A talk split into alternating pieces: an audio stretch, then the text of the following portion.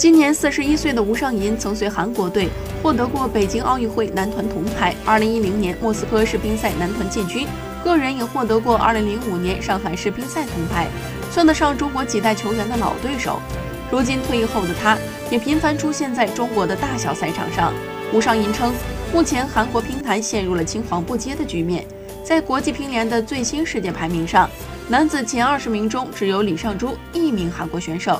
对此，吴尚仪也深表痛心。谈到两年后的东京奥运会，吴尚仪认为，如果三十岁的马龙能够坚持打到二零二零年，那他无疑还是奥运金牌的最有力争夺者。